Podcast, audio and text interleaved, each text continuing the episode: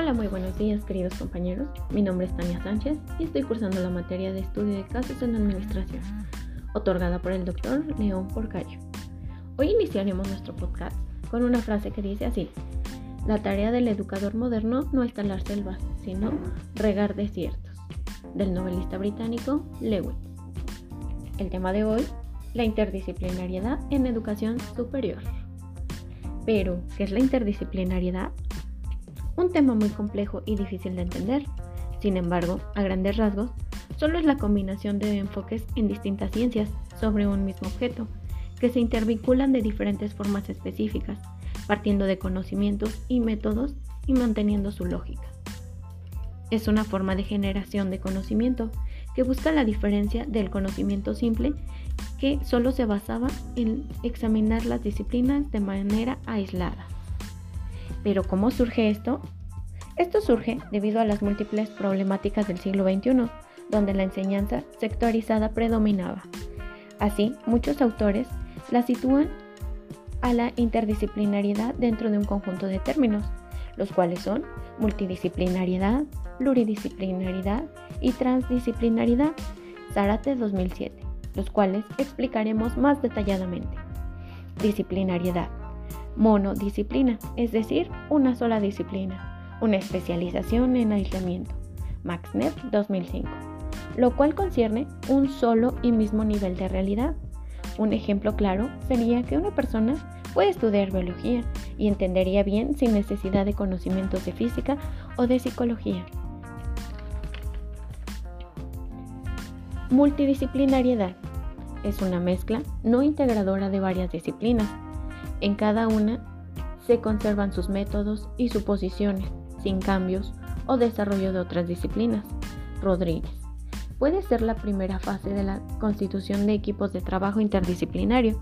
Un ejemplo claro sería, una persona puede ser competente en química, sociología o lingüística, sin que éstas tengan alguna relación la pluridisciplinariedad, por su parte, implica la cooperación entre las disciplinas, sin coordinación normalmente entre ellas o entre las áreas del conocimiento compatibles, de un mismo nivel jerárquico. MaxNet 2005. Esto es la relación de colaboración entre las diferentes disciplinas que conservan sus métodos y sus modelos. Y ahora que ya conocemos los términos anteriores, podemos definir a la interdisciplinariedad la cual es un término difícil de definir. Sin embargo, puede verse como una estrategia pedagógica que implica la interacción de varias disciplinas, entendidas como el diálogo y la colaboración de estas, para lograr la meta de un nuevo conocimiento. Van del Line 2007. Es decir, flexibiliza los marcos de referencia de la realidad a partir de la permeabilidad entre las variedades de cada uno de los saberes. Por último, definiremos a la transdisciplinariedad, la cual es la etapa superior de integración disciplinar, donde se llega a la construcción de sistemas teóricos totales, sin fronteras entre las disciplinas. Está constituida por una completa interacción e integración teórica y práctica. Implica la interacción de diferentes ciencias y de disciplinas, provocando a través de ella nuevos campos de, posibles, de nuevas posibilidades y nuevas visiones simultáneas con el objetivo de estudio. Por ejemplo, los profesionales en diferentes áreas trabajan en conjunto para dar solución a los problemas de campo. Es un, es un campo nuevo. Se comparten fronteras entre las disciplinas y así surgen nuevas y con sus propios métodos, su propio lenguaje y sus propios objetivos. Es decir, ayudan a contribuir para la creación de nuevas tecnologías y nuevos fenómenos. Eso es la interdisciplinariedad. Una vez que ya entendimos estos términos, pasamos a lo que es la Administración de Educación Superior, la cual se refiere a que es un organismo público de planificación y regularización y coordinación interna del sistema y la relación entre sus distintos actores por un organismo público, técnico y programas de acreditación y aseguramiento de la calidad en las instituciones, carreras y programas. Asimismo, la Ley de Educación Superior declara que la enseñanza superior sea un derecho de las personas, un bien público social y que tengan igualdad de oportunidades en función a los méritos de cada persona, respetando sus derechos y sus garantías individuales. Las instituciones de educación superior se clasifican en seis. La número uno tenemos que son los subsistemas de universidades públicas, la cual está constituida por 56 instituciones, considerando solo las unidades centrales, las cuales realizan las funciones de docencia, investigación y extensión de la cultura. Incluye las federales y las estatales, y la mayoría de las universidades son públicas y autónomas. El número 2 tenemos a los subsistemas de educación y de educación tecnológica, las cuales se conforman por un total de 194 instituciones, incluyendo el Politécnico Nacional, institutos tecnológicos, federales y estatales y los agropecuarios, entre otros. En el número 3 tenemos a los subsistemas de universidades tecnológicas, las cuales son organismos públicos descentralizados desde los gobiernos estatales. Intervienen tres niveles de gobierno, que es el gobierno federal, el estatal y a veces el municipal, y fueron creadas a partir de 1991 estas incluyen en su mayoría programas de dos años y medio y solo había 60 universidades en 25 estados. Y las personas que son egresadas de esa se llama técnico superior universitario.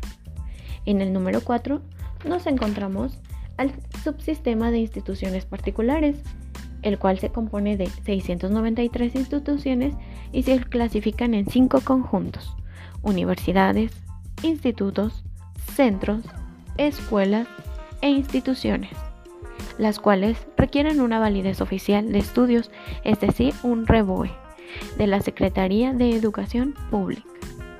En el número 5 nos encontramos a los subsistemas de educación normal, los cuales preparan a los educandos para que ejerzcan, la actividad docente en distintos tipos de niveles del sistema educativo nacional de 4 a 6 años se forman licenciados en educación, ya sea preescolar, primaria, secundaria, educación superior, educación especial y educación física. Solo constamos con 457 escuelas aproximadamente. Estos datos son importantes, pues a veces no sabemos cómo se organiza el sistema educativo, cuántas escuelas existen, con cuántas escuelas contamos en nuestra comunidad y cuál es la demanda de las mismas. Ahora, a continuación, pasaremos a la organización de lo que es la educación en México. Iniciamos con el preescolar, posteriormente la primaria, secundaria, bachillerato general o, bachillerato bivalente o, eh, o profesional técnico. Después pasamos a universidades tecnológicas a su par licenciaturas normales, licenciatura universitaria o institutos tecnológicos. Posteriormente, lleva a la especialización, la maestría y por último el doctorado.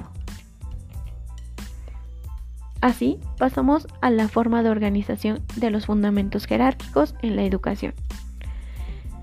La Constitución Política de los Estados Unidos Mexicanos, la Ley Federal de Educación, la Ley para la Coordinación de Educación Superior la ley, reglamentaria del artículo 5 constitucional y ley orgánica para la Administración Federal son organismos que forman la estructura organizativa de la educación. Son sus fundamentos jurídicos. Pero para coordinar todo esto, la educación tiene que tener una ley, la cual haremos mención de solo algunos artículos a continuación. En el tercer artículo nos habla que el sector educativo superior se imparte después del bachillerato. En el artículo número 4, educación armónica y complementaria. En el artículo número 9, todos los establecimientos de desarrollo de instituciones de educación superior requieren aprobación de la Secretaría de Educación Pública, es decir, un REBOE. Los anteriores tienen por objeto establecer bases para la distribución de la función educativa y promover las aportaciones económicas y correspondientes con el fin de ayudar al desarrollo educativo. Con todo lo anterior, podemos concluir que la educación es un sistema bien organizado, que tiene leyes para la coordinación, que se divide en subsistemas y es todo un organismo, el cual te regula, financia y presta servicios para el ejercicio de una buena educación. Muy bien amigos, eso es todo por hoy. Espero les haya gustado toda la información que les proporcioné y nos vemos en nuestro, próximo, episodio. Gracias.